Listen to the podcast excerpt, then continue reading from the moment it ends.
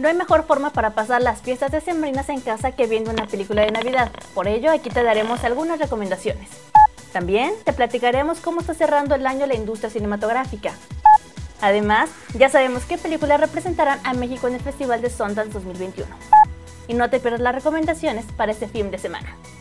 Estoy más en Onset, soy Fernanda Sarmiento, bienvenidos a la función número 18 y como cada semana saludo con gran cariño a mi querido Fer Aguilar. Fer, bienvenido como siempre, es un gusto saludarte, ¿cómo estás? Fer, me encuentro muy triste, es la verdad, porque eh, me he encariñado muchísimo con el proyecto, ha sido una gran experiencia, un gran cierre de año justamente con el podcast, entonces pues nostálgico por ese lado, ¿no? Pero también muy contento por lo que se viene, por las ideas que hemos platicado para el futuro de, de Onset y vaya, el inicio de un nuevo año, ¿no? Así es, pero bueno, aparte de estar tristes, estamos también contentos porque estamos cerrando la primera temporada de este podcast y bueno, Aparte de todo, tenemos hoy una invitada especial. Tenemos, estamos de manteles largos, porque en esta ocasión recibimos a Michelle Montiel que viene a cerrar con nosotros esta primera temporada. Michelle, bienvenida a Onset. ¿Cómo estás? Hola Fers, a los dos. Pues la verdad estoy muy contenta de estar aquí con ustedes. Los he escuchado a distancia. Sin duda han hecho mis mañanas muy diferentes. Digo, cada semana estoy súper pendiente de cuáles son sus recomendaciones, de qué es lo que está pasando ahorita en el mundo del cine. Y pues la verdad es que me siento muy feliz de que me hayan elegido para estar aquí, como dicen, para cerrar su primera temporada. Creo que han hecho un trabajo extraordinario y bueno, pues por todo lo que se viene para un set. Perfecto. Más adelante vamos a estar platicando con Michelle de algunos proyectos que ella nos viene a platicar y bueno, pues también vamos a presentar y darles quién es Michelle Montiel. Lo, lo vamos a ver más adelante. Y bueno, y antes de dar claquetazo a esta función, te recuerdo que puedes seguirnos a través de nuestras redes sociales. A mí me encuentras en Twitter como arroba fsarmiento. Y a mí me encuentras como arroba juanfer-ag y en Instagram como onset-podcast. Ahí podrás seguir estando informado o informada de todo lo relacionado con el mundo del cine. No olvides seguirnos y escucharnos a través de Himalaya, Spotify y también puedes pedirle a Alexa que reproduzca el podcast On Set. Y bueno, espero que estén listos porque aquí comenzamos.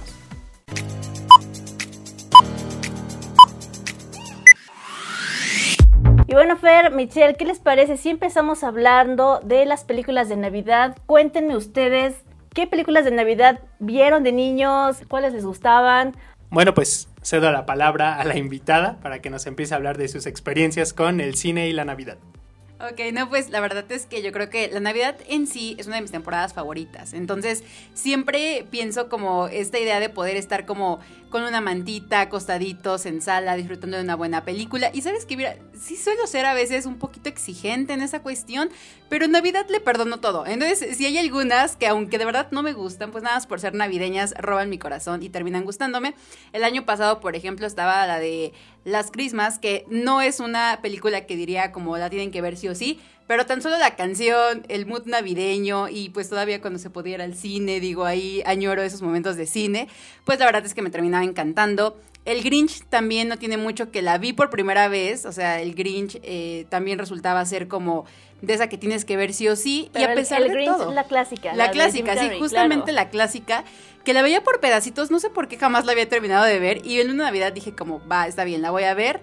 Yo creo que películas navideñas también me recuerdan mucho las de Saw. Eh, yo sé que es súper raro, pero, pero mi familia una Navidad decidió aventarse el maratón.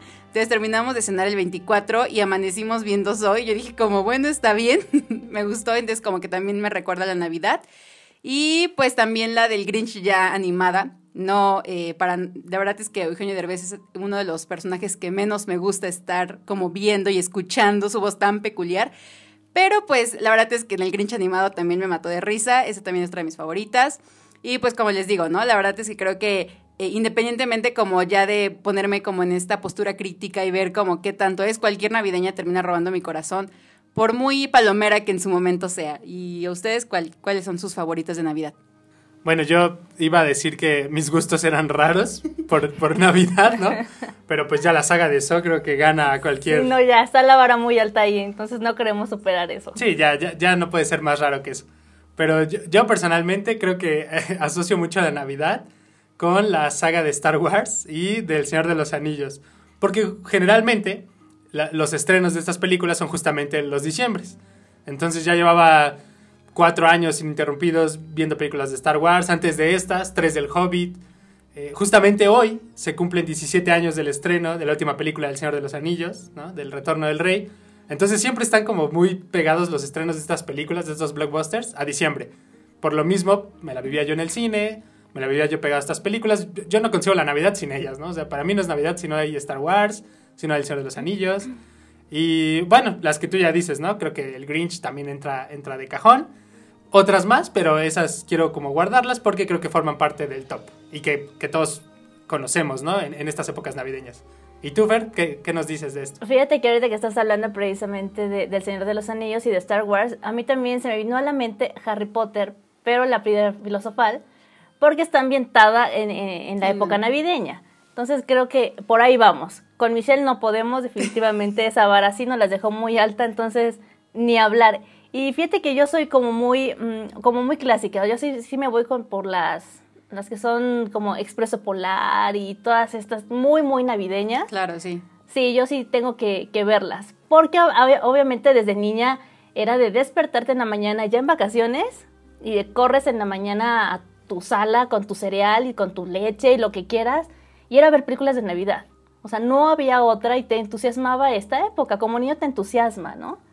Sí, es que, bueno, además, como, como comentas, digo, en ese momento, cuando éramos más niños, pues no teníamos el catálogo de todas las plataformas que hay ahorita y eran ver sí o sí las que todos ahorita ya como conocemos, ¿no? Eran las que te ponían en, ahí Exacto. en la televisión y pues estar justamente disfrutando de esas películas. O si tenías los VHS, si, si eras un niño privilegiado, tenías los VHS, entonces podías ver las películas si quieras, nomás las regresabas y ya no era de ponerle play. Pero media hora ahí en tu regresadora, ¿no?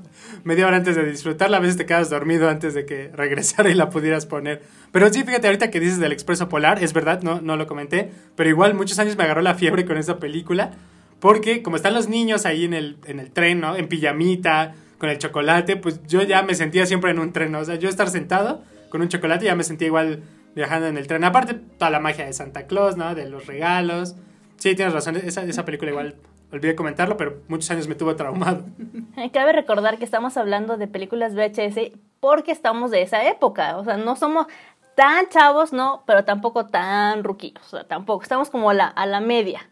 ¿No? Sí, no, es que seguramente de repente son, oye, esas voces se escuchan muy jóvenes, como siempre, como la radio, siempre. toda esta parte eh, que solamente te permite escuchar a las personas y cuando los ves es totalmente diferente, ¿no? Pero, pues si nosotros nos tocó más esa época, no crecimos con las mil plataformas, digo, ahorita ya también es una maravilla poder encontrar. Justamente ayer veíamos Videlius, digo también, ¿no? Ahorita en Navidad y todo.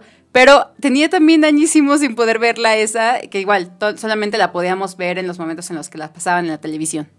Y aparte, no sé si ustedes van a coincidir conmigo, pero en cualquier otra época no podemos ver esas películas. Personalmente, yo no puedo ver Expreso Polar, por ejemplo, en otra época que no sea Navidad. O sea, es que no te saben, Navidad. no te saben, exacto. O sea, tiene no, que saber no te saben el frío, tiene que saber eh, la familia, porque incluso eso es parte de, ¿no? Yo, yo decía que es como una fórmula entre la familia, entre la Navidad y las películas, arman como el combo perfecto y puedes disfrutar todavía mucho más esta, esta temporada.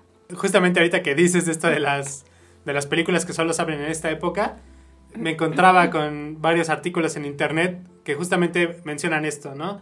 No necesariamente hay películas con la trama desarrollándose en épocas navideñas, pero como son películas que regularmente pasan en Navidad, o sea, bueno, en diciembre, de repente se vuelven películas navideñas, ¿no? No, no, no importa, simplemente porque se quedaron asociadas al frío, a las fechas. Pienso concretamente en Duro de Matar. Duro de Matar no es una película, navideña, evidentemente. Es, es, más, la Navidad apenas si se menciona y juega un papel mínimo en toda la trama, porque el, el final básicamente de la 1 ocurre, ocurre en esas fechas. Pero fuera de eso, nada que ver con la Navidad, ¿no? Sin embargo, ahorita hay votaciones en internet sobre mejores películas navideñas, etc. Y Duro de Matar ya está en el top 4, ¿no? En el top 4 de cientos de películas que arrancaron esa contienda. Entonces, es cierto, ¿no? Hay películas que, bien o mal, solo te saben en esta época y no necesariamente centradas en el mito de la Navidad, digamos.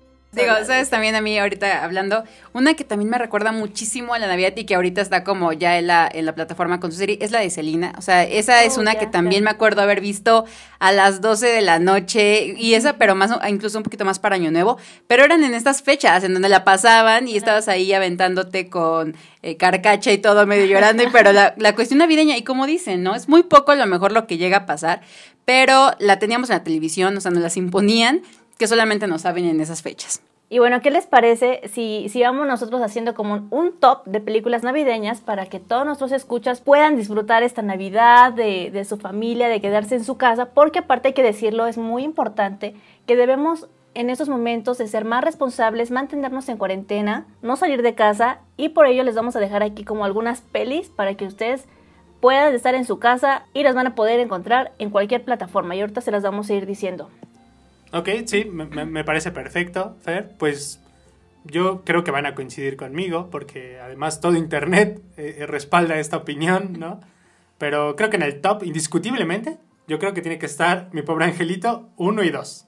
Ya el, el, resto, ¿no? 3, 4, 5 y el remake que quieran hacer, pues quién sabe. Pero Mi Pobre Angelito 1 y 2, creo que son películas que no pueden faltar, que están presentes, que además están muy divertidas, ¿no? Y es así, es así, tienen tienen su trama en Navidad. Entonces, yo creo que de entrada esas dos no pueden faltar en el top. Fíjate que yo, yo también coincido en que mi pobre angelito tiene que estar, sí de sí, en cualquier top de, de películas navideñas y cualquier top de películas infantiles. Sí, definitivamente. Yo creo que ahí, como dice ahorita Fer, no solamente lo decimos nosotros, lo dice el mundo del internet, incluso ya los que van creciendo, pues siguen, siguen con este, con esta película, ¿no? Que, que, va marcando diferentes navidades. Y pues si digo, cuando éramos niños, cómo no enamorarnos de toda esa Navidad y querer después como ya crecer y obviamente en Nueva York y estar ahí, porque te pintan la Navidad, wow, ¿no? Digo, Nueva York siempre también es como sinónimo de Navidad. Yo pondría también, eh, pensaba justamente además de, de El Grinch, que digo, también el Grinch tiene que estar sí o sí. Pensaba en agregar a lo mejor como la de Last Christmas, les digo que estaba el año pasado y que viene siendo un poquito más reciente. Sí, yo también coincido en que en Nueva York, más bien eh, Hollywood nos pinta, ¿no? Esa Navidad, ¿no? Una, Navidad fría, una Navidad en Nueva York. Y está padre. Y aparte ahorita que hablábamos de, de mi pobre angelito, es que todo el mundo la tiene que ver, porque es como cultura cinematográfica. O sea, cualquier cinéfilo y cualquier persona tiene que haber visto ya mi pobre angelito, o sea, ya. Y es que además la fantasía como de quedarte eh, solo en casa o en un hotel con la tarjeta de tus padres, ¿no? Con el dinero de tus padres. Uh, no, se abre un mundo de posibilidades, la imaginación vuela. Creo que era la, fantasía de niño, ¿no? Como, ay, que a mí me olviden una Navidad, ¿no? Si es que mi familia se le ocurre dejar que me olviden, pero me dejen ahí dinero y tarjetas. Y vaya, pues quién no se imaginó ahí como Macaulay Culkin en, en bailando en la sala ropa interior, ¿no? Pidiendo pizzas a más no poder. Creo que siempre fue esa fantasía. El Grinch, coincido, el Grinch tiene que estar. Last Christmas, creo que está muy bien. Sí, pensamos justamente en eh, la modernidad, ¿no? La modernidad y luego ahorita este, esta actriz, eh, Emilia, ¿no? Emilia Ciclar, que está como muy de moda. Por lo mismo creo que su, su presencia ayuda mucho en eso. Y no sé, Fer, pues queremos también escucharte. Que, ¿Tú qué películas avientas a la Pues mira, yo voy a aventar una a muy a título personal, que a mí me, ha marcado, más bien me marcó la infancia y que no me van a dejar mentir, pero es El Regalo Prometido. Claro, sí, El Regalo Prometido. O sea, El Regalo Prometido de verdad fue una gran película para mí. Digo, es raro o, era raro en ese momento ver a Arnold Schwarzenegger en ese tipo de, de pelis, verla fuera, verlo fuera de, de toda la acción y meterlo en esta. La verdad es que a mí me gusta mucho, la disfruto mucho todavía y trato como de cada año verla, ¿no? Igual que, que, que son imperdibles para mí. ¿Y qué otra? ¿Qué otra podría ser? Pues no sé si han visto esta, que justamente hace rato también la quería decir, pero se me superpasaba. Señales de amor, eh, o también creo que está como Serendipia, si también es el nombre. Digo, también a mí me fascina como esta trama, igual es super cursi, digo, yo soy como muy, muy cursi en ese sentido. Y el guante y todo lo que pasa en Navidad y que se casa y no se casa y encontrar diferentes señales de amor y también como, les digo, ¿no? Igual todo es en Nueva York, está igual como nevando, están también ahí como la pista de hielo. Entonces creo que Señales de Amor también es una que incluso también la veía mucho en televisión abierta, que también la ponen definitivamente en estas fechas aprovecho y también voy a meter obviamente Expreso Polar, que no vamos a dejarla fuera. hay que, hay que verla. Sí, sí, siempre está em, en cualquier conversación de películas navideñas, ¿no? Y eso que, creo es de las pocas animadas que se, que se mete en los tops. Y Turboman, no, ahorita que dijiste también ni, yo ni recordaba Turboman para ahorita, pero claro que siempre está ahí, no me desbloqueaste el recuerdo y cuál Iron Man y esas cosas, ¿no? Era Arnold Schwarzenegger en su traje ajustado y su jetpack salir volando por las calles de Nueva York. Bueno, no creo que es Nueva York, no sé, estoy suponiendo, pero no, sí, también gran película en épocas navideñas. Yo voy a agregar una al top que igual, como a título personal, igual rara, pero que igual llegan estos maratones de televisión para, para las épocas navideñas y es la de los gremlins. Ah, claro. o sea, creo que lo mismo que Duro de Matar, ¿no? Y Duro de Matar también creo que se puede meter a al top, pero, pero Gremlins no tenemos como la gran asociación navideña, ¿no? No es precisamente la película que le quieres poner a tus hijos en Navidad, pero creo que sí tiene ese feeling también. Tiene esa magia, ¿no? No puedes dejar de pensar en, en los propios gremlins, aunque no sé por qué, pero te los imaginas eh, andando ahí con gorritos navideños y todo. Entonces yo, yo también agregaría eso. También ahorita hablando ya de pues también animadas, me acordaba de Klaus, que también incluso estuvo nominada eh, en su momento al Oscar. Y digo, también es una, una película muy bonita. Yo creo que también eh, lo que caracteriza a estas películas navideñas es de repente lo que dicen el mensaje. Y el mensaje que ahorita creo que está muy vigente de el amor, ¿no? No importa a lo mejor si ahorita no es posible salir a comprar regalos, no importa si ahorita no es posible como a lo mejor incluso movernos para ver a ciertos familiares. El amor debe estar más presente, como ya lo comentabas, Fer, en esta cuestión de quedarnos en casa de estar como conviviendo, eh, pues digo, con todo lo que está pasando. Creo que ha sido un año muy, muy difícil, muy diferente, pero que sin duda eh, esta, este mensaje del amor es lo primero que debe perdurar y que como lo decimos igual en, en Home Alone, tu familia, ¿no? No importa si tienes todo el dinero, no importa si estás ahí, tu familia lo hace todo. Fíjate, ahorita estaba aquí checando en internet otra de las películas que también podemos incluir. A lo mejor no para los niños, pero sí para un público más adulto que a lo mejor no, no es tan fan de las películas infantiles, ¿podríamos agregar Bad Santa? Pues yo creo que sí. También pienso que siempre tiene que estar en el listado. La verdad, tiene. Eh, solo la vi una vez. solo la vi una vez. tiene mucho. pero sí, yo creo que sin duda podría quedar en el top. Como dices, no creo que sea también la película que le pondrías a tus hijos. No, claro, eso es para, para verlo entre adultos, definitivamente. Es un clásico este, familiar, pero de adultos. Sí, yo, creo que definitivamente entraría. Aunque fíjate, a esa película pienso que le falta ese bombardeo navideño, ¿no? De repente no, es la, película que precisamente te avienten ahí en los canales de televisión, es la película que. No, es la película que pinten para, para maratonear, pero sí, yo, yo también coincido con Bad Santa. Y yo agregaría también, ahorita que estaba recordando justamente porque dijiste esa, no, no sé por qué me hizo recordarlo, la de Edward Scissorhands. Esa sí creo que refleja bien el espíritu navideño, ¿no? El espíritu de la época y las películas de Tim Burton igual no, no son necesariamente como, como el reflejo de la Navidad o de, esos sentimientos, pero creo que esta película en particular sí refleja muy bien parte de las emociones que se viven en, en fin de año. Oye, ahorita que está diciendo justamente eh, Tim Burton, a mí, por ejemplo, digo, muchas personas, eh, pues el extraño mundo de Jack lo asocian mucho con la cuestión navideña, pero a mí definitivamente no me sabe, ahorita cuando hablando de sabores, a mí no me sabe a Navidad, es siempre me va a saber más a Halloween, más, al 31 de octubre, sí. Y pues obviamente, ¿no? Incluso el nombre en inglés, pues sí tiene que ver más con la cuestión navideña y tiene que, y sí desarrolla todo eso, pero qué curioso es que, como decíamos, hay algunas películas que tienen en su trama precisamente algo navideño y como esta en lo personal no me sabe a Navidad. Y hay otras que no tienen nada de navideño, a lo mejor tienen, no sé, tres minutos que pasan ahí y te saben más a Navidad que otras que están hechas precisamente para eso. Bueno, a ver, yo voy a poner otra película que también me estoy saliendo como un poquito de las películas infantiles, sino vamos a darle como a todo el público, porque no todos gozamos del mismo estilo de cine, del mismo género. Pero ¿qué tal si nos damos un poquito como al terror? Esta película Krampus de 2015 Claro, Krampus, yo recuerdo que justamente hace como una semana platicaba con un amigo de esa, de esa historia, ¿no? Y sobre todo creo yo el, el mito más que nada, ¿no? Porque quizá la película, eh, pues sus altibajos, ¿no?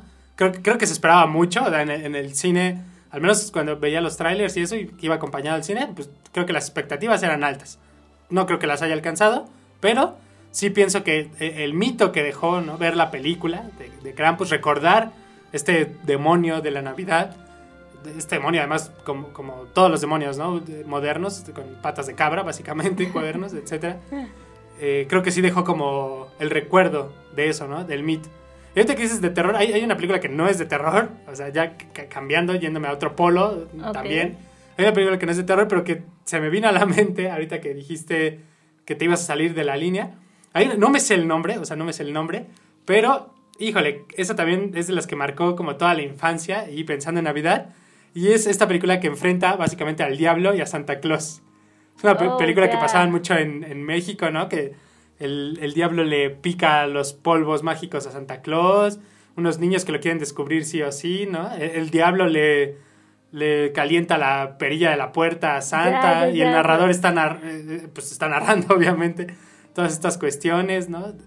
Donde Santa mete como una llave en un venado y le da cuerda para que arranque su trineo. ¿Cómo, ¿Cómo, se llama? Sí, sí lo digo perfecto. No, no, me sé el nombre. creo, creo que de hecho es algo así como El Diablo contra Santa Claus. Una cosa así debe llamarse. Pero igual creo que esa... Híjole, es, es como, no eres mexicano si no viste esa película claro, no, en ese canal famoso. Qué bueno, igual, me desbloqueaste ese recuerdo. De momento tengo como, como este, lagunas. y no, no recordaba esa película, pero efectivamente no recuerdo el nombre pero es muy buena. No sé cómo se llama. La, yo, tú la no, justamente, ya sabes, Do, intentas como recordarla y a veces te frustras porque no sabes cómo se llama, pero no, la verdad es que sí, sí me acuerdo como haber visto. Escuchando, sí. ¿Sabe qué película es? Que nos puedan escribir, ya sea por Twitter o por Instagram díganos cómo se llama porque no vamos a dormir, o sea, vamos a terminar este podcast y vamos a estar buscando esa película. ¿Saben qué otra también me gustaría como agregar al top? Eh, la del descanso, es una, es una comedia también y también pasa todo en Navidad, me gusta como cambian de casas justamente y... O sea, yo sí diría como, necesito esa casa. O sea, yo siempre he pensado. Cameron Díaz? Sí, justo. Ah, claro. Sí, sí pienso que igual es también súper navideña, pues pasa en unas vacaciones de Navidad intercambiar de casas con alguien y también como entrar en el mood navideño de las otras personas, el chocolate caliente con bombones, digo, tan clásico que sí también se me sabe mucho a Navidad esa película. Fíjate que ahorita que estás hablando de esa película, voy a, voy a meter, no sé cuántas películas ya vamos, vamos a estar, estamos metiendo como 20, pero ahorita, ahorita las ordenamos. Eh, Amor de calendario, no sé si la, si la han visto. La vi justamente por recomendación de un muy buen amigo en una Navidad que le dije como, oye, por favor, mándame, yo no tenía como esa tradición, ¿no? Mándame películas para ver y me las aventaba en la noche. Y vi la de Amor de Calendario, también muy bonita esa película, digo, sí, súper. en, en, comedia romántica? Sí, también de la fotógrafa, ¿no? Estaba como en tener que ver con una fotógrafa. Ajá. Sí, sí, sí. Sí, aparte, esa película tiene como ese mood de, de todas estas películas, también no navideñas, pero que se desarrollan en Estados Unidos, ¿no? En casas eh, lujosas, eh, muy acogedoras. El panorama siempre es como de nieve. Estaba tratando de hacer memoria igual de, esta película. Tampoco recuerdo el nombre, ¿no? Entonces va nada más como a hacer... Hoy Fer, les recordamos que hizo, hizo su tarea. Es una película de... Em, es, un señor, básicamente. O sea, voy a aventar así como, como chispazos, ¿no? De los que recuerdo, pero se me desbloquearon. Es un señor que es como el barrendero de las calles en, Estados Unidos. Barrendero con estas maquinotas para levantar nieve. Y, son tres niños, Muy traviesos, que siempre ven como en este señor al villano porque les recoge la nieve a los niños, ¿no? Es como nos quita la posibilidad de hacernos este, resbaladillas de nieve, etcétera. Y ahí se va armando como la confrontación con este barrendero y eventualmente empiezan a conocerse más y ya, no, tampoco quiero decir el final porque eso sí me acuerdo. Pero bueno, también si alguien la escuchó y la reconoce, pues estaría bien bueno saber el título porque quiero verla otra vez. Yo quiero ver la, la, que dijiste, la pasada, de, que es la mexicana y todo. Bueno, a ver, ¿qué les parece? Si, si vamos armando, no sé si ninguno de los tres anotamos todas estas películas. No, pero muy creo que están muy bien en nuestra pero memoria. creo que están aquí. Entonces vamos, vamos ordenándolas y sobre todo si, si sabemos en dónde, en qué plataformas las podemos ir encontrando para que las vayamos diciendo. Ok, empezamos con el eh, quien está en la posición 1, sin duda creo que no me van a dejar mentir, va a ser mi pobre angelito. Sí, yo creo que ahí todos estamos de acuerdo. De acuerdo. votando aquí, de acuerdo. es que si ustedes pudieran estar como de este lado, verían aquí todos manita arriba, todo. Manita arriba y todo. Bueno, esta creo que la pueden ver en, Disney Plus, ¿no? Creo que es parte de, creo que ahí sí la podemos encontrar, tanto la 2 y la 3 y todas las de Mi Pobre Angelito, todas se pueden ver en, Disney Plus. Sí, de, hecho, de hecho yo diría que eh, el top empieza con las dos primeras de Mi Pobre Angelito, ¿no? O sea, empezar el top como el 1 y el 2 lo ocupan mi pobre angelito 1 y 2, respectivamente. Va, perfecto. Porque igual, este, eh, pues son muy similares, o sea, no sé, si ponemos en primer lugar a una y no metemos a la otra, nos estaríamos mintiendo, la, la trama es muy similar, o sea, ahí no tuvieron demasiado ingenio, ¿no? Para, para moverle, pero la fórmula funcionaba, pues no había nada que mover, ¿no? Y mira que funcionó porque ahora es todo un clásico, ¿eh? Lo estamos metiendo en el top 1. Sí, sí, sí, o sea, tenemos allá esas dos primeras y pues las dejamos ahí, ¿no? En Disney, sí, efectivamente está el catálogo para arrancar con el top 12. Que un, un, dato curioso de, de, esas películas, no me acuerdo cómo se llama el villano, el, el alto, cuando tiene la, la escena de la tarántula sí. en la cara, y cuando grabaron esa escena, la tarántula era real y que el actor no pudo gritar o no pudo hacer esa escena tal cual, porque como era eh, real, la, la tarántula se iba a asustar. Y entonces tuvo que nada más hacer el movimiento de abrir la boca como gritando y ya posteriormente hizo el grito. Entonces tenemos en la película la reacción real, ¿no? De, Exactamente, del actor, del actor darse cuenta no inventes. Yo también no hubiera aguantado, creo que mi, mi, mi, temple no hubiera sido tanto, pero pues. A ver, ¿quién va, quiénes, ¿quiénes van en el top 3? ¿Cuál colocamos en el top 3? Pues yo creo, pero nuevamente es, es mi opinión, ¿no? Lo que ustedes digan, pues la del Grinch. Sí, yo también creo que el Grinch, sí, ¿no? Sí.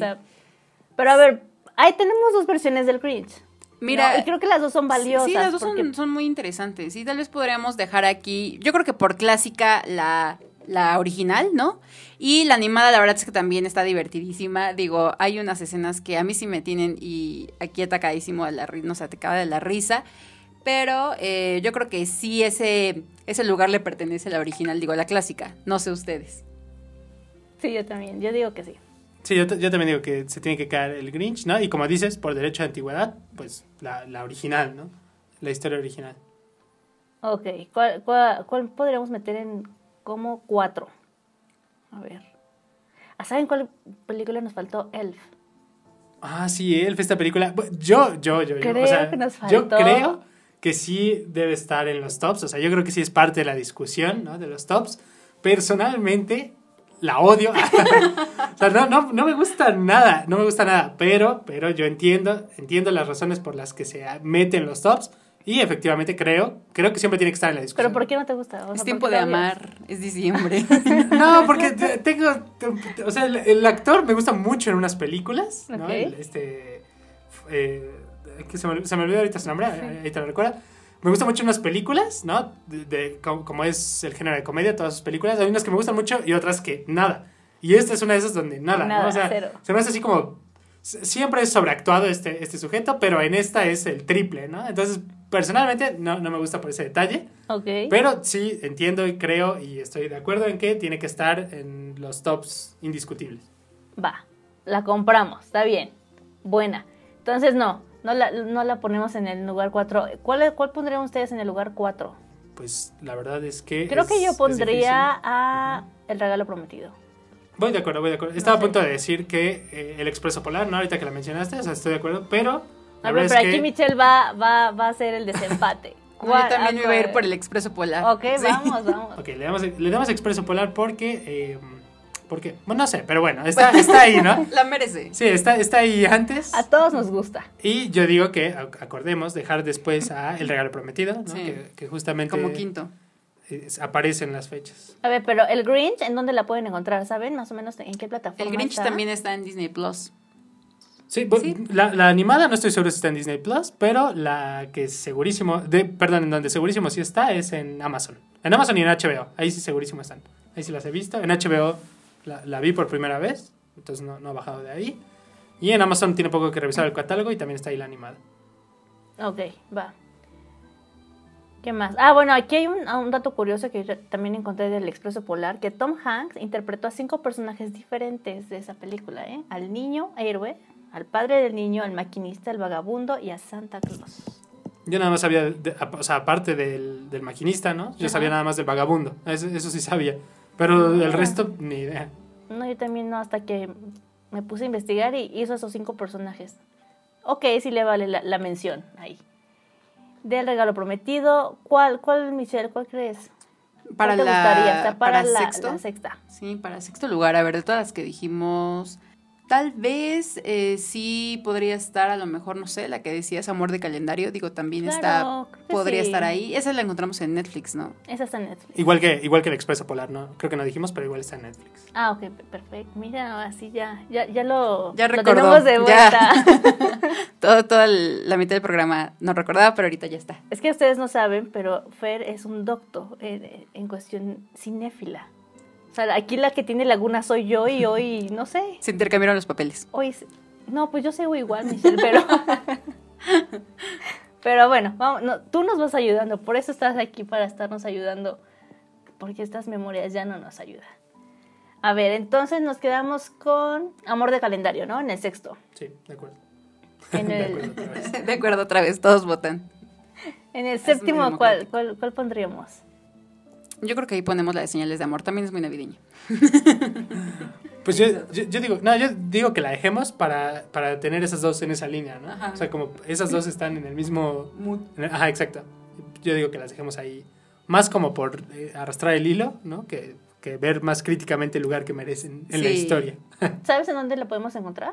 ¿En qué plataforma? Señales de amor. Estaba un tiempo en Netflix, la verdad es que ahorita desconozco si está ahí, ahorita la revisamos y decimos bien. Ok, pero fíjate, también la del descanso. La del descanso Va- también valdría, es. Ah, sí, ¿no? mira, yo creo que sí, ahí la va también. Como dentro de ese... De, ese, de esa línea que decimos que estamos. de la comedia romántica. Esa sí está en. Netflix. A ver, entonces... Bueno, a- se- señales de amor, nada más para no dejarlo, ¿no? Señales de amor no está en las plataformas convencionales, pero donde sí la encontramos, eh, que la podemos alquilar muy barato, ¿no? Desde 30 pesos es en YouTube. ah, perfecto, Entonces, miren, ya, digo, ya creo, creo que está muy barato y eh, pues la plataforma extremadamente accesible, ¿no? No hay que tener ni cuenta, creo, para alquilar. Ah, ¿sabes qué? Que estaba viendo la del Grinch, pero la animada la, la tiene Amazon, HBO, pero hasta el 21 de diciembre.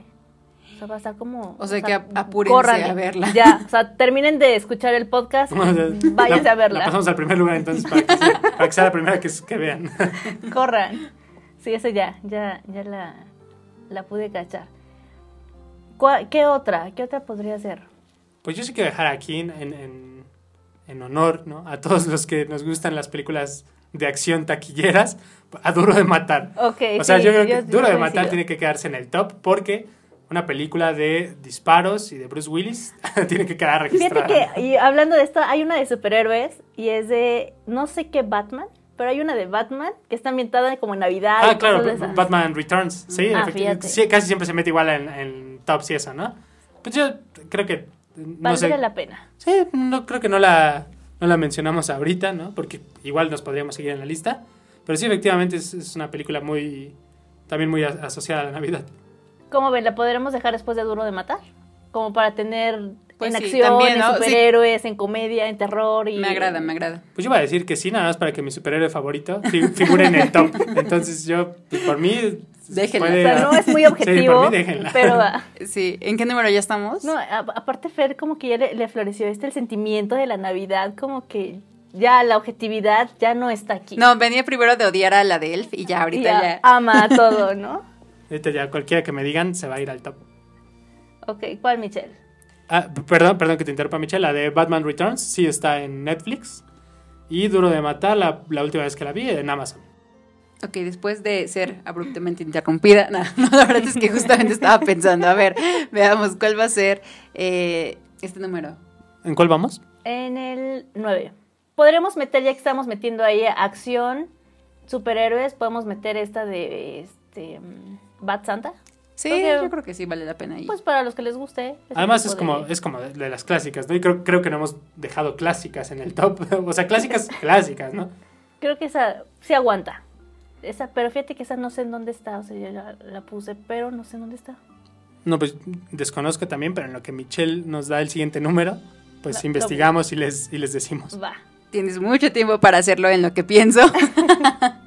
no, pues, ¿sabes cuál otro también que no hemos, eh, no, a lo mejor no comentamos, pero que ahorita eh, se me venía a la mente? El hombre manos de tijera, Ah, claro. ¿no? Tal vez creo que podría entrar ahí en el top. No sé, ¿qué opinan los, qué También, ustedes? fíjate, El hombre manos de tijera, que es muy, muy clásica, pero también estaba viendo aquí eh, Frozen. Oh, mira, la verdad es que Frozen, y sí la he visto, no he visto la 2, sí vi la primera, sí vi la No 1. soy muy fan de Frozen. Yo tampoco, está bonita, pero sí. Incluso que- Harry Potter ahorita que lo estábamos hablando, también podría entrar, pues, si Batman, podríamos entrar como en esa época, en esa, en esa época, en esa... En esa línea. Le voy a la de Harry y yo no voto por Frozen. yo Frozen ni la he visto, o sea, no puedo, no puedo opinar ahí, ¿no? Nada más tengo... Eh, tengo afinidad por el muñeco este de nieve, me, gusta mucho, aunque no tengo ni idea qué papel juega en la trama ni nada, pero no, no la he visto, así que no puedo opinar. O sea, creo que yo he visto como fragmentos de una película, no sé cuál, sé que es una de Frozen, y hasta ahí. O sea, no, no, no me. Yo nada más me, quedé en que me quedé en esta teoría de que los padres, ¿no? De las princesas en Frozen son los papás de Tarzan. O sea, oh, es lo más cercano que he estado de, ver algo sobre Frozen. curioso. En teorías conspirativas de Disney Pixar, ¿no? Pero, pero por Harry Potter sí, esa sí la quiero dejar porque igual Harry Potter es de esas sagas para maratonear en diciembre. Bien, entonces, bueno, ya nada más nos quedan dos lugares, que es el onceavo y el doceavo, así que hay que pensarle muy bien porque ya todas las demás se van a quedar fuera de este, de este top. Ah, por cierto, Bad Santa sí está en Netflix y ah, em, Harry Potter, pues recientemente se fue de Netflix, ¿no? El día que mi novia y yo decidimos maratonear Harry Potter, nos abandonó de Netflix, pero migró a HBO, entonces ahí sí, ahí sí está toda la saga, ¿no? Hasta las nuevas, las de Animales Fantásticos. Vientos. Pues ya nomás quedan dos lugares, así que piénsenle. Quedan dos lugares. A ver, vamos a recordar cuáles ya están. Está Mi Pobre Angelito 1 y 2 en los primeros dos. El Grinch, el clásico, Expreso Polar, El Regalo Prometido, eh, ya no le entiendo mi letra, Así Amor de, Calendario, Duro de Matar, Batman, Bat Santa y Harry Potter. Bueno, y todas las que están en la línea de comedia, pues ahí ya, ya las dejamos en el top 6. Yo creo que no se puede quedar fuera. Igual porque Internet lo demanda y porque la cultura popular es así. Creo que no se puede quedar fuera Gremlins. o sea, el top no se puede quedar fuera, creo yo. No sé si en el 11 o el 12. Yo también creo que la que tal vez faltaría una, una ah, animada, la de Klaus, les digo que la verdad está, está, interesante, tal vez podemos ahí también. Creo que es la primera animada que meteríamos, ¿no? ¿Es, esa? Bueno, no es la segunda, ¿no? Porque el Expreso Polar creo que sí la tenemos. Pero a lo mejor, no sé ustedes, alguna de terror, alguna como ah. rara, Michelle. So, toda la saga. Pues no sé. Pues es que creo que Gremlins se puede quedar como parte de estas de terror, Exactamente, es lo que está. ahorita ya nos da risa lo que quieras, ¿no? Pero antes no, era muy amistoso. Yo, lo decía antes de empezar este podcast que el Grinch me daba miedo. O sea, imagínate. Sí, imagínate. pues sí. Imagínate un mono ahí que le echas agua, ¿no? Y de toda la cena salen 100 en forma de diablos. No, sí, está, sí. Pues sí, que se quede esa. Digo que se quede esa. y en el este doceavo ya no me nos quedaría una en el doceavo. Pues yo digo que sí dejemos Klaus por esta cuestión de. Por, esta cuestión de reciente, de animación innovadora y de Oscar, ¿no? O sea, yo, por, esos, por estos tres motivos, yo creo que también tiene que estar ahí. Y obviamente dejamos muchísimas fuera, ¿no? Pero, pues esto es un top 12, ¿no? No, no un top 30 que también se puede armar muy bien. Mejor que cada quien cuando esté escuchando este podcast vaya ahí escribiendo en las cuentas de orden, sí, ¿no? ¿Cómo, le gustaría y cuáles agregaría? Que nos vayan diciendo, que nos vayan diciendo, no, yo, yo quitaría esta y pondría esta por esto y por ella. Ok, ya estamos. Eh, ¿En dónde las podemos encontrar? Ajá, Klaus, sí, en Netflix, ahí sí lo podemos encontrar, sin mayor problema. Y Gremlins, Gremlins perdón, está en Amazon. Perfecto. Ah, tenemos Netflix, apunté aquí. Yo pensé que iba a apuntar más Disney Plus y no, está apuntando Netflix todavía tiene un Pues es que Disney, fíjate que sí todas también, como por ejemplo, no sé, yo recuerdo mucho las de Barbie, y siempre también están como esta cuestión navideña, ¿no? O sea, el lago de los cisnes. El cascanueces. El cascanueces, dejamos por el cascanueces, ¿no? Qué, qué malos. Pero eh, también creo que a pesar de eso, como que no todas te saben mucho a Navidad. Creo que igual no, no recuerdo cuál es, eh, cuál vi, ahorita también ya me pasé la, la amnesia, pero hace como dos años igual una muy bonita Em, de, de, Disney, creo que sí era de Disney, de las estaciones, no recuerdo bien cómo se llama, no sé si por ahí me recuerdan, a ver si ahorita viene a mi memoria, también es muy navideña. Es muy poca información. las estaciones no, pues, no, no, no, no que hoy nuestro cerebro como que no está captando las películas y nos avienta las estaciones. Es que, ¿saben quién? También salió Eugenio Derbez, pero no me acuerdo. Fue justamente cuando se lanzó el Grinch. Tenía esas dos ahí. Y el Grinch se lanzó en qué, en 2018, si no me recuerdo, o sea, es muy reciente. Más o menos. Es muy igual y si lo, si lo buscamos como películas de Eugenio Derbez. Justo en eso. Igual y Bueno, a ver, de, el Grinch animado tengo aquí algunos datos curiosos. Que quien obviamente hizo la, la voz del Grinch fue eh, el actor Benedict. Este actor que a mí se me hace muy muy bueno cuando empezó a grabar esta película, cuando empezó a filmar esta película, no había visto las primeras. O sea, porque recordemos que hay una antes de la del 2000 con, con Jim Carrey, hay una antes. Pero ninguna de las dos había visto. Y entonces como que hizo el trabajo desde ceros. Incluso la producción le había dicho, ¿sabes qué? Deja el, eh, déjate tu acento inglés, no importa. Y él dijo, no, esto es americano, entonces voy a trabajar en el acento americano y voy a dar el acento americano. Además, eh, este Cumberbatch, ¿no? Eh, Benedict, que si muchos de ustedes no ubican, Doctor Strange, ¿no? Para rápido. este, e, este actor que también ya tiene experiencia justamente en doblajes de criaturas, ¿no? No necesariamente humanas. Lo recuerdo justamente como el dragón Smog en la, en la saga del Hobbit es, justamente él. Y me parece que tiene otros trabajos, no, no, estoy muy familiarizado, pero lo agarran justamente por esto, ¿no? Porque es un actor que sabe em, personificar criaturas no humanas. Y pues el Grinch fue una de ellas. No, aparte se prepara, o sea, lleva una preparación increíble este actor, a mí me encanta. Ya tengo el nombre, ya. ¿Cómo se llama? Mira. Es, el cascanueces y los cuatro reinos. Es que no eran estaciones, eran reinos. Entonces, yo decía, eran cuatro, pero cada uno tenía muy ad hoc a la estación. Entonces, Eugenio Derbez justamente fue un rey de las flores, me parece. Y entonces ahí está. El Cascones y los Cuatro Reinos también está muy interesante por ahí, navideño. Bueno, pues si ya no hay más que decir, Fe, ya no tienes algo más que decir con respecto a esto. No, no, creo que podemos cerrarlo ahí tranquilamente. Entonces, hacemos y prometemos ver este top. Nosotros así nos los vamos a tratar de chutar, cada uno en sus tiempos. Y bueno, pues vamos cerrando esta primera parte y vamos a seguir.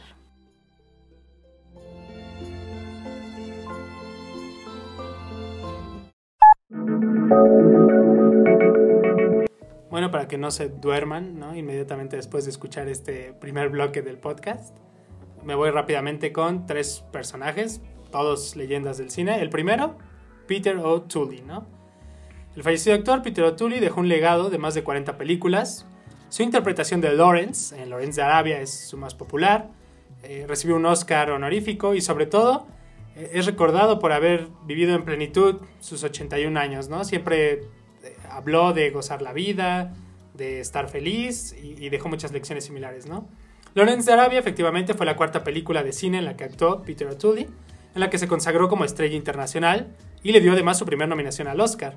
Se casó solo una vez con la actriz galesa eh, Phillips, de quien se divorció después de 16 años, debido a los excesos del actor con las bebidas. Eh, en total, O'Toole recibió ocho nominaciones al Oscar, una de ellas por su interpretación del profesor Arthur Chipping en la película Adiós Mr. Chips, en la que actuó al lado de Petula Clark. Peter O'Toole recibió el Oscar honorífico, como ya había mencionado, en 2003, y originalmente lo iba a rechazar después de sus infructuosas nominaciones. Sin embargo, eh, ganó cuatro Globos de Oro, un BAFTA y numerosos galardones. Al final terminó por aceptar este Oscar. Y Solo trabajó en una película en Estados Unidos, mi año favorito. Eh, aún así, estampó sus manos en el Paseo de la Fama de Hollywood en 2011. El segundo personaje del que vamos a hablar es Mauricio Férez Jasbeck, ¿no? Eh, de Tampico, Tamaulipas, nacido el 16 de diciembre.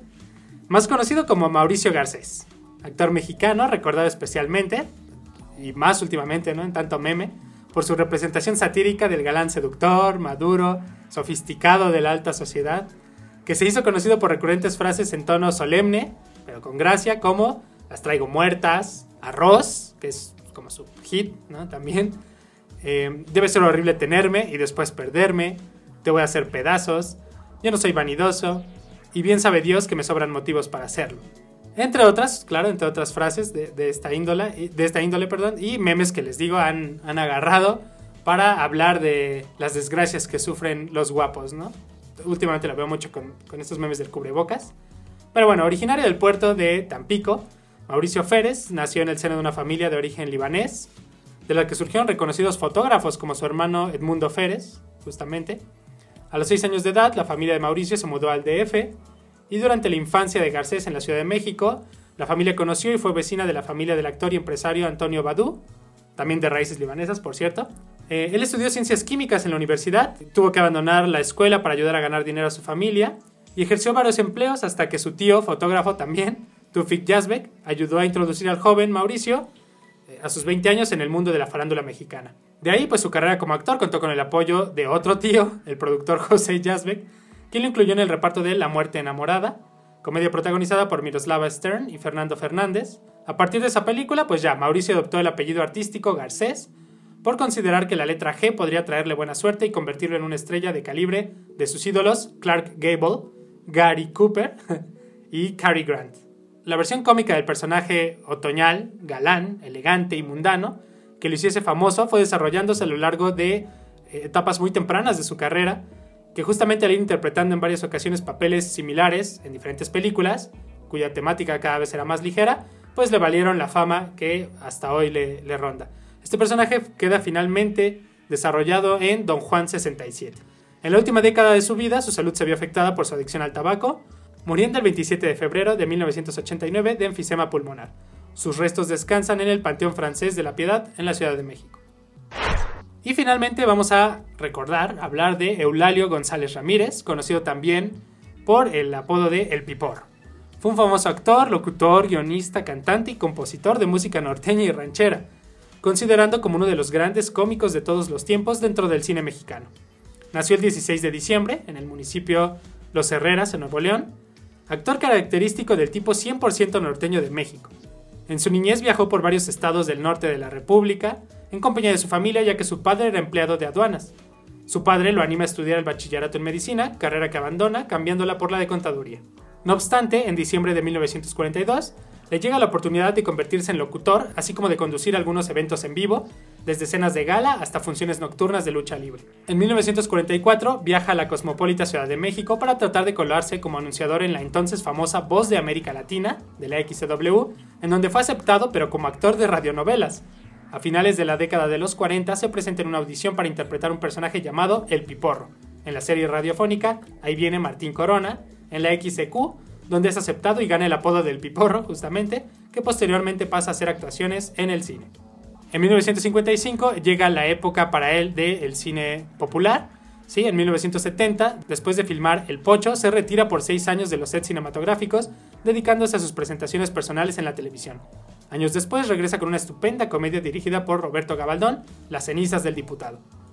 Participó y encabezó algunas caravanas musicales a lo largo de la República, y también en algunas emisiones televisivas de la entonces televisora Telesistema Mexicano, hoy la conocemos con otro nombre, destacando la emisión del el programa espectacular Domec, ¿sí? un programa cómico musical transmitido en el 72. En el 93 realizó actuaciones especiales en telenovelas y teatros, falleció en la madrugada del 1 de septiembre en 2003 a causa de un infarto al miocardio. Su última aparición fue el día antes como conductor de un evento que se realizó en Palacio de Bellas Artes en Ciudad de México. Este personaje que, cabe recordar, es eh, un gran ídolo de mi padre y, de sus amigos. Creo que siempre está como referente justamente del cine cómico mexicano. Y bueno, pues vámonos a las noticias del cine. La taquilla mexicana de cine sufrió este 2020 un golpe casi mortal, una pérdida del 81.5% en comparación con las ganancias que recaudó el año pasado, de acuerdo con el balance anual de Canacine.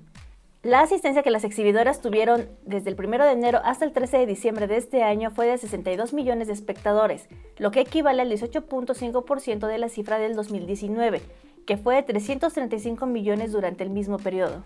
Debido a que la pandemia de coronavirus obligó a que el gobierno mexicano tomara medidas drásticas de cierre de localidades durante varios meses, la taquilla a nivel nacional solo pudo recaudar 3.584 millones de pesos este año. Durante la temporada que ha durado la pandemia, desde el 25 de marzo hasta el 13 de diciembre, solo se recaudaron 697 millones de pesos en taquilla de un total de 12 millones de asistentes. El consumo de cine mexicano también decayó en este año. 7.5 millones de pesos se recaudaron en funciones de largometrajes nacionales, mientras que el año pasado se lograron 33. millones de pesos. Y en cuanto a espectadores, únicamente 417 millones consumieron estos filmes. Cindy la Regia, estrenada a finales de enero, fue el filme mexicano más taquillero en este año, con ingresos de 106 millones de pesos y una asistencia de 1.8 millones de espectadores. A la producción de videocine le siguen Loco por ti con un ingreso de 68 millones, Veinteañera divorciada y fantástica con 41 millones de pesos, Perdida con un ingreso de 33 millones de pesos y Rebelión de los Godines con 30 millones de pesos. Sonic, la película, se posicionó como la cinta más taquillera de este 2020 en el país, con 351 millones de pesos en ingresos. Las producciones que le siguen son Bad Boys, para siempre, con 235 millones, Aves de Presa, con 213, Little con 174 y Parásitos, con 141 millones. que siguió recaudando dinero este año a pesar de que se estrenó en 2019. Ahora, en el escenario internacional, Hollywood tiene la peor taquilla en casi 40 años, pues a 15 días para que acabe el 2020, se espera que el descenso de la recaudación en cines en Estados Unidos esté en torno al 80%. Los 2.300 millones de dólares que está previsto que se recauden suponen el peor resultado en casi 40 años, con un descenso en la recaudación en torno al 80% con respecto al 2019. Nada o casi nadie se ha librado de los efectos de la pandemia de Hollywood. Apenas ha habido estrenos en cines y lo poco que se ha podido rescatar ha tratado de salvar los muebles a través del streaming. La película más recaudadora del año fue Bad Boys for Life, que vio la luz el 17 de enero, semanas antes de que se detectara el primer caso de COVID-19 en Estados Unidos. Sus 206 millones de dólares son tan solo una cuarta parte de lo que ingresó para Avengers Endgame, la cinta más destacada en 2019 en ese aspecto, con más de 800 millones de dólares a nivel nacional. Hasta la fecha se han recaudado 2.043 millones de dólares frente a los 11.320 millones de dólares del año pasado, un 81.9% menos. Con esos números, el 2020 parece muy abajo con un registro inferior a lo recaudado en gran parte de la década de los 80 y ya muy alejado de los números de la década de los 90 y años posteriores. La situación ha obligado a estudios como Warner a tomar la polémica decisión de estrenar todos sus títulos en 2021 tanto en cines como en streaming de forma simultánea, una decisión que ha levantado apoyos a la industria por el impacto financiero y artístico que supondrá eliminar la ventana de explotación exclusiva de las cintas en cines durante 90 días. Wonder Woman 1984, el esperado filme de superhéroes protagonizado por Gal Gadot, será el primer gran estreno en experimentar con la fórmula a partir del 25 de diciembre en Estados Unidos. La plataforma HBO Max compartirá el estreno con las salas de cine. Se espera que la mejora en 2021 sea sustancial, aunque aún lejos de los récords históricos establecidos en 2018 y 2019. Pero ahora demos un recorrido por los grandes estrenos que se espera sean estrenados el próximo año, aunque claro, la mayoría están sin fechas confirmadas. Para quienes vibran con las aventuras de personajes que viven al límite, uno de los estrenos más esperados es sin lugar a dudas Sin Tiempo para Morir, en abril tentativamente. Tom aparece por partida doble, recuperando al mítico piloto de casas en Top Gun Maverick y sufriendo una vez más como el agente Ethan Hunt en Misión Imposible 7. Desde Corea del Sur llega Península, una de zombies ambientada en Seúl que continúa la trama de Train to Busan.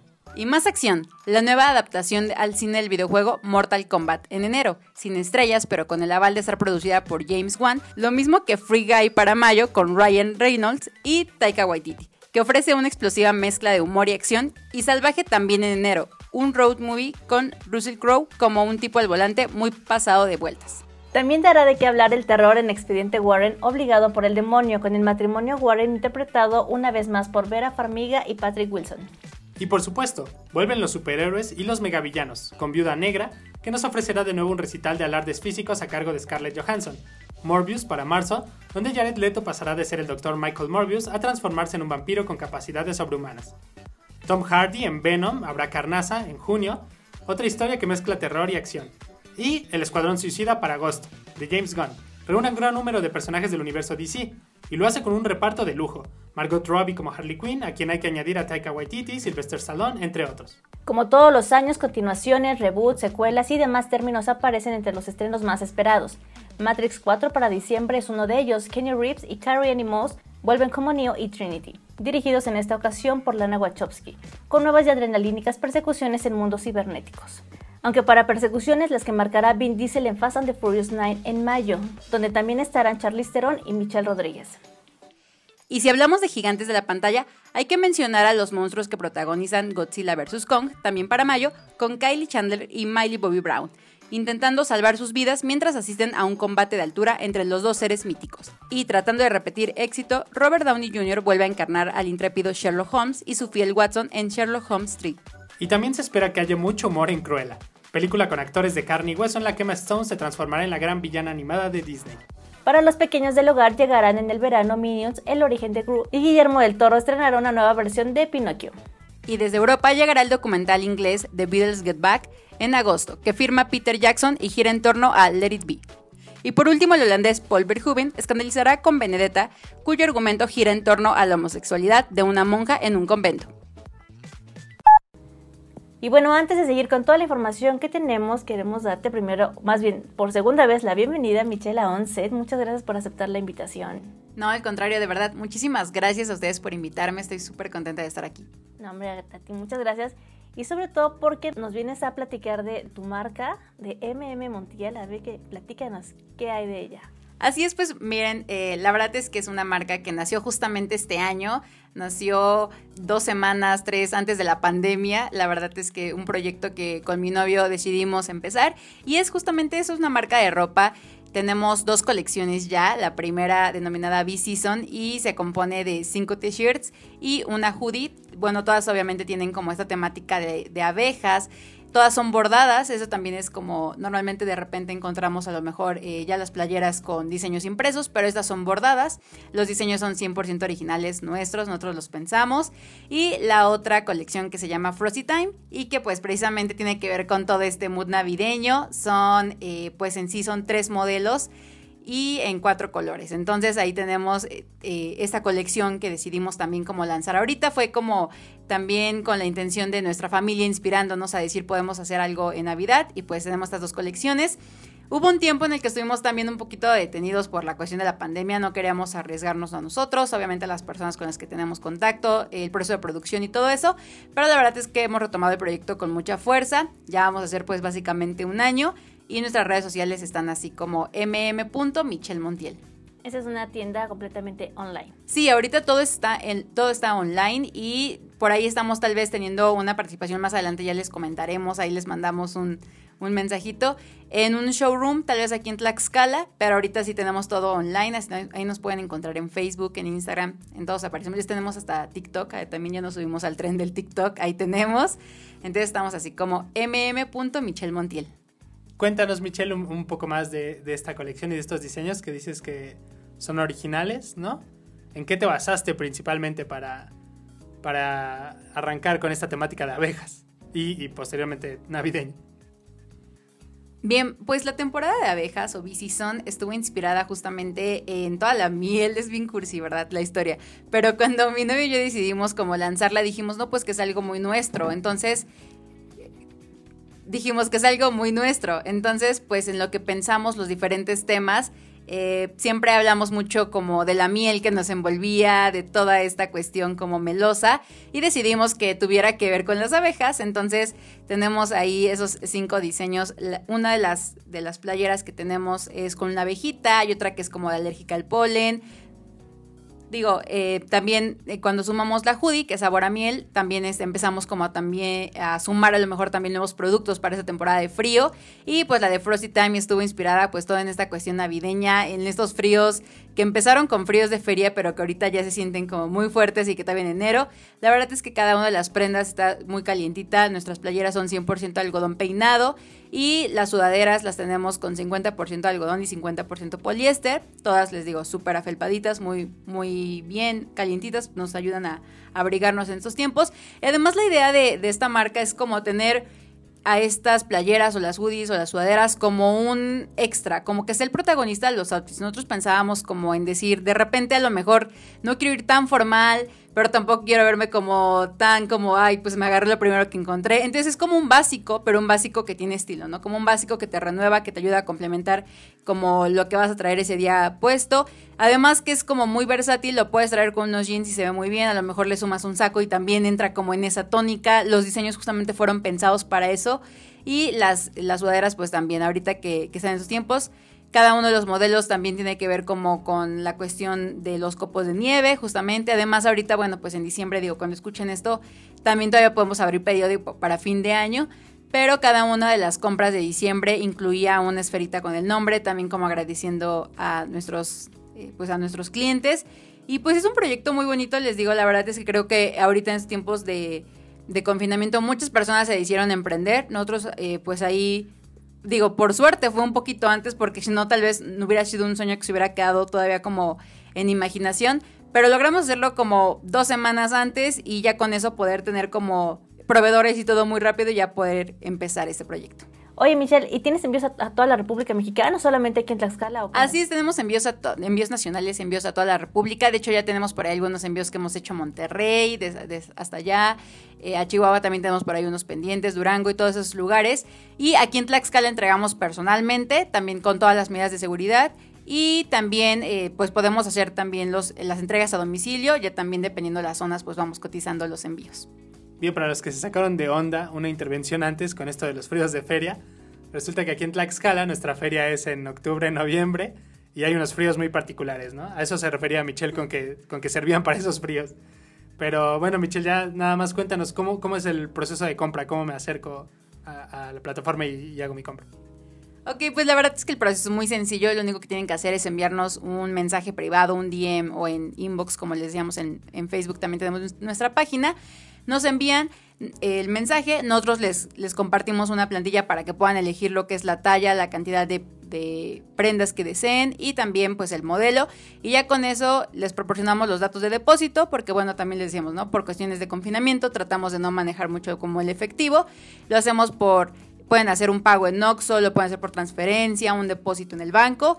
Y ya con eso nosotros empezamos a procesarlo y les entregamos en dos días, máximo tres días hábiles su producto. Digo, cuando son envíos, pues de repente demoran un poquito por la cuestión de logística que ya no compete tanto a nosotros, pero sí están, eh, sí nos comprometemos que hasta que ustedes reciban sus, paquetes, nosotros ya decimos como, ok, muy bien, ya ahora sí cerramos todo este pedido, no es como de que ya te mandamos el número de guía y ya, no, estamos muy al pendiente de eso. Perfecto, y nada más para terminar, están en redes sociales, en Instagram, en Facebook, ¿cómo? mm.michelmontiel. También TikTok? Sí, ya nos sumamos a la, ¿Cómo nos encontramos en TikTok? También, todos estamos igual. Perfecto. mm.michelmontiel. Perfecto, pues ya nada más recordar la invitación para todos los que nos escuchan de acercarse si tienen una marca, un proyecto. Ya saben, es una plataforma excelente.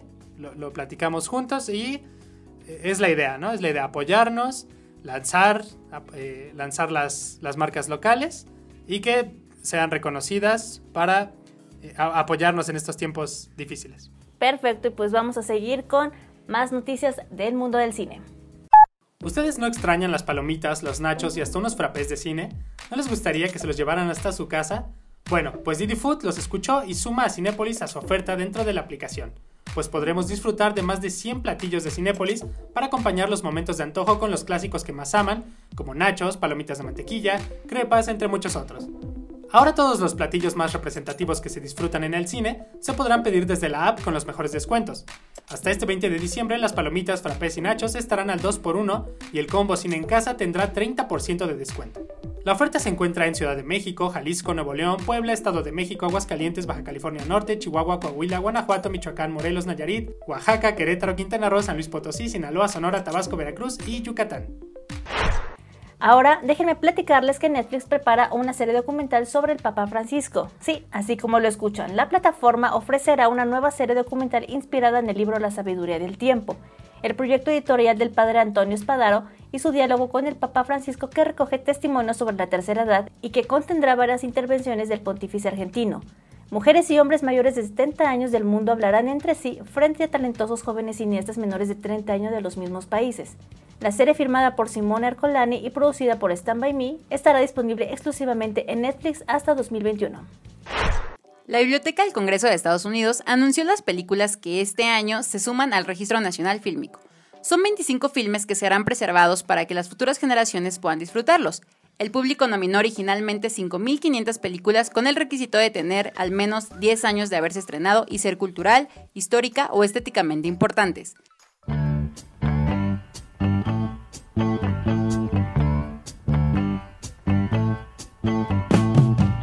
La lista de este 2020 está conformada, entre otras, por la obra maestra de Stanley Kubrick, Naranja Mecánica, los clásicos, El insumergible musical de 1978, Vaselina y Carreras de autos para niños en Venecia de 1914 de Charlie Chaplin, Buenavista Social Club de 1999, los recientes éxitos de taquilla, Batman el Caballero de la Noche y Shrek, y una cantidad récord de películas hechas por mujeres.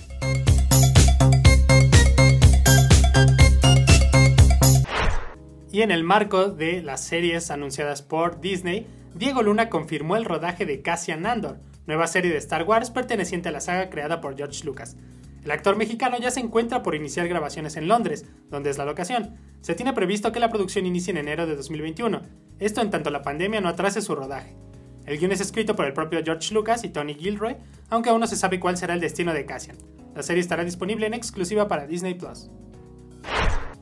Ya es una tradición que nuestro país sea invitado de honor en los festivales de cine más importantes del mundo. El próximo año hay una selecta pero importante lista de películas mexicanas que formarán parte de Sundance 2021, uno de los certámenes fílmicos de mayor relevancia en la industria. Tenemos a Users de Natalia Almada, Hijo de Monarcas de Alexis Gambis, historia protagonizada por Tenoch Huerta y Paulina Gaitán. El sueño más largo que recuerdo de Carlos Lenin el nominado a Mejor Ópera Prima del Ariel 2020 por La Paloma y el Lobo llega a Sundance con su cortometraje protagonizado por Paloma Petra y Roberto Sosa.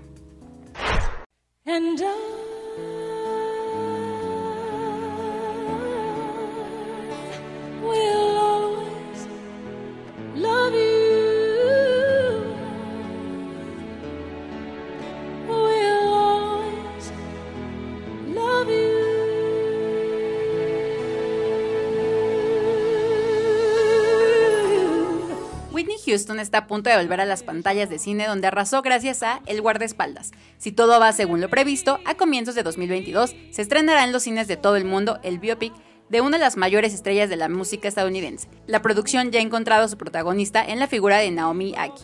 Ya la estaremos viendo muy pronto en Whitney, I Wanna Dance with Somebody, título oficial del largometraje.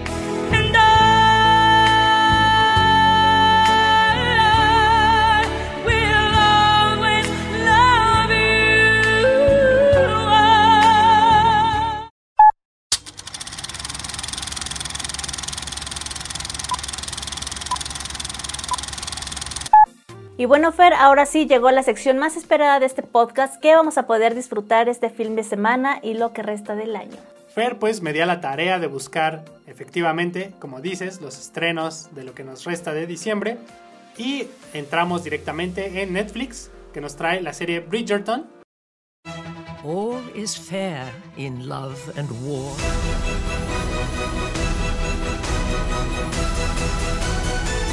Miss Daphne Bridgerton.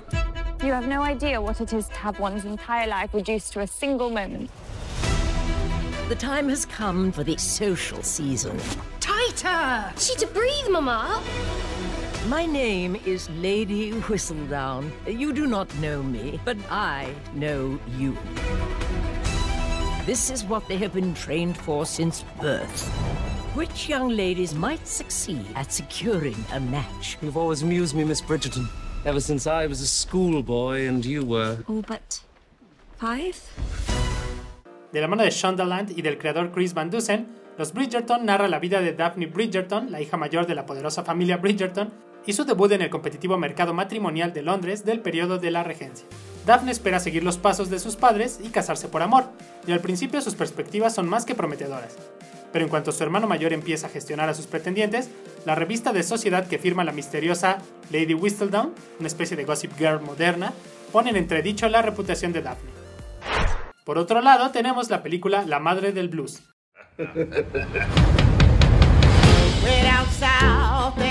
Where's the, uh, the horn player?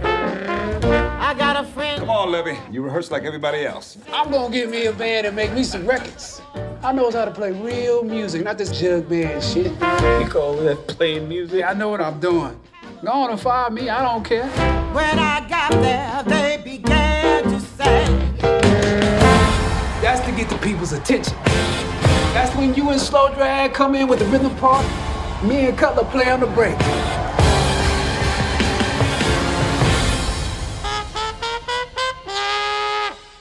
Evidentemente, en el caso de Boseman, llega con el halo de leyenda que deja el hecho de que es el último papel en el que podemos ver al actor, su último trabajo antes de fallecer trágicamente este verano debido a la enfermedad con la que llevaba varios años luchando. El trabajo de Boseman es magnífico y seguramente será uno de los grandes nominados a todos los premios del año, con bastantes posibilidades de ganarlos, como también lo será Viola Davis, quien ya ganó su primer Oscar cuando fue nominada por interpretar en la gran pantalla a un personaje del dramaturgo August Wilson. En aquella ocasión fue en Fences y ahora es dando vida a Ma Rainey, la llamada Madre del Blues. La película como la obra se centra en un caluroso día de 1927 en Chicago, en un estudio de grabación donde Ma Rainey, la Madre del Blues, una de las artistas de más éxito de la época, una mujer que era capaz de enfrentarse a quien fuese, se prepara para grabar una de sus canciones más conocidas junto a su grupo de músicos. Para ello tendrá que enfrentarse a la discográfica, que buscaba cambiar a una música más cercana a lo que la gente pedía, por lo que ya trabajaba en arreglos y nuevas composiciones con uno de los músicos del artista, un trompetista de mucho talento, Boseman, y un carácter muy peculiar que parece dispuesto a cualquier cosa para llegar a la fama. Y si de música hablamos, ahora nos vamos hasta Disney Plus con la película Soul. I teach middle school band. Got it, go for it. Today started out as the best day of my life. Back here tonight, first show's at 7.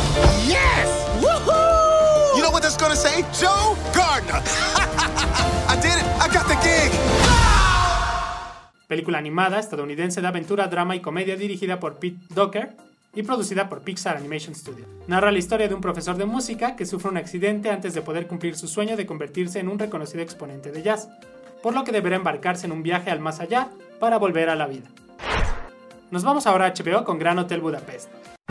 The incidents that follow were described to me exactly as I present them here, and in a wholly unexpected way.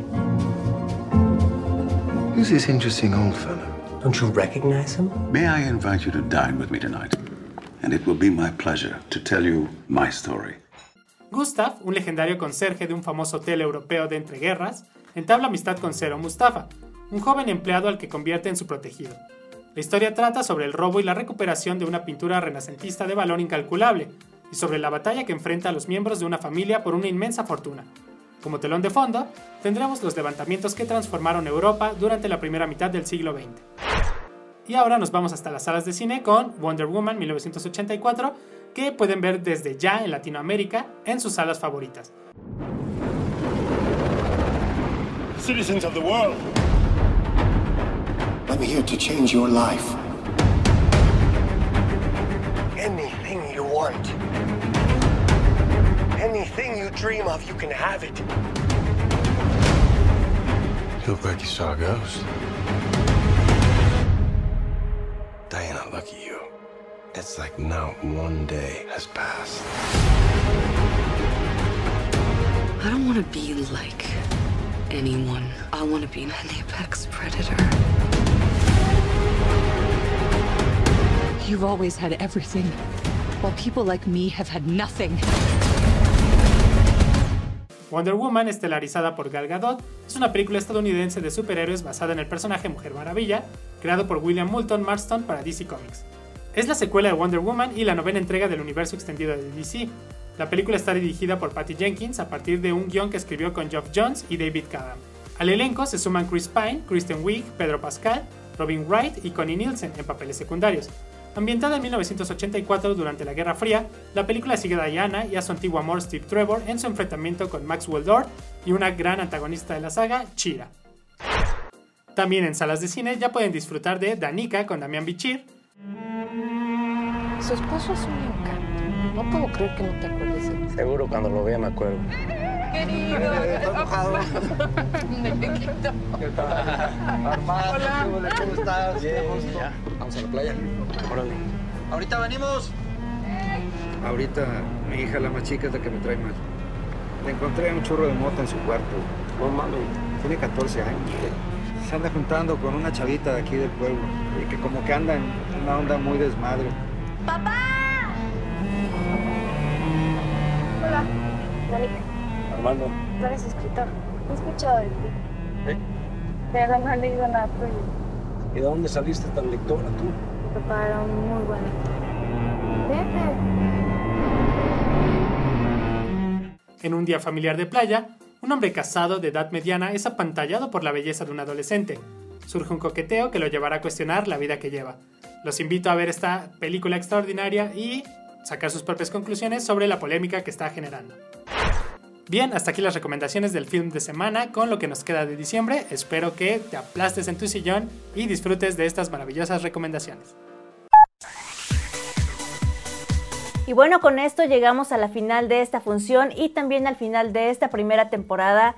Como siempre a todos ustedes, muchas gracias por acompañarnos en Onset durante todos estos 18 episodios. El próximo año prometemos regresar con toda la información del mundo del cine, las series y toda la información de la industria, tanto audiovisual como cinematográfica. Michelle, pues muchísimas gracias por haber estado con nosotros en este cierre de temporada. No, al contrario, muchísimas gracias por hacerme parte de Onset en esta ocasión y pues por elegirme también como para venirles a contar un poquito de este proyecto. Estar al final de la temporada significa muchísimo para mí, así que pues les deseo el mejor de los éxitos a Fer Sarmiento, a Fer Aguilar, mis Fers favoritos en a los, eh, tocayos. a los tocayos, de verdad, ahí digo, creo que es una compañía que de repente estás haciendo tus cosas y bueno, puedes irlos escuchando.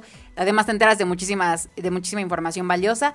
Así que pues mi mejor deseo para este 2021, que Onset, pues larga vida a Onset y a ustedes. Muchas gracias, igual muy, muy larga vida a MM Montiel. Y Michelle, nada más, ¿tienes alguna red social en la que el mundo te pueda encontrar? Claro que sí, en Facebook estoy como Michelle Montiel, digo mis, mis redes sociales bien básicas, pero sí nada más como Michelle Montiel. Perfecto. Fer, pues a ti muchísimas gracias por toda tu información y recomendaciones que nos trajiste durante toda esta temporada. No, Fer, Tocaya, gracias a ti por platicarme, ¿no? Desde, desde un inicio, la idea, el, el proyecto, por hacerme parte de toda, toda esta aventura que, que ha sido Onset. Suena, suena como despedida, pero, pero no, es lo que decía, ¿no? Que Es se una siente, pausa. se siente nostálgico como este fin, pero eh, creo que personalmente, ¿no? Y creo que también es tu caso, te, te llena de toda la energía para trabajar más fuerte el año que viene, trabajar más fuerte en contenido, trabajar más fuerte para ti, que nos escuchas, para que, para que estés más contento acompañándonos. Y pues feliz Navidad, felices fiestas, feliz año. Y bueno, a ti que nos escuchas, si aún no nos sigues en todos estos episodios en nuestras redes sociales, nos encuentras en Twitter como arroba fsarmiento. Y a mí como arroba juanfer-ag. En Instagram nos puedes seguir como onset-podcast. Recuerden que ya nos pueden seguir en Himalaya, en Spotify y también pedirle a Alexa que reproduzca el podcast On Set. Con esto llegamos al final. Soy Fernanda Sarmiento. Yo, Fernando Aguilar. Les deseamos una feliz Navidad y un próspero año nuevo que venga cargado de mucha salud y muchos éxitos. Disfruten su fin de semana. Hasta la próxima.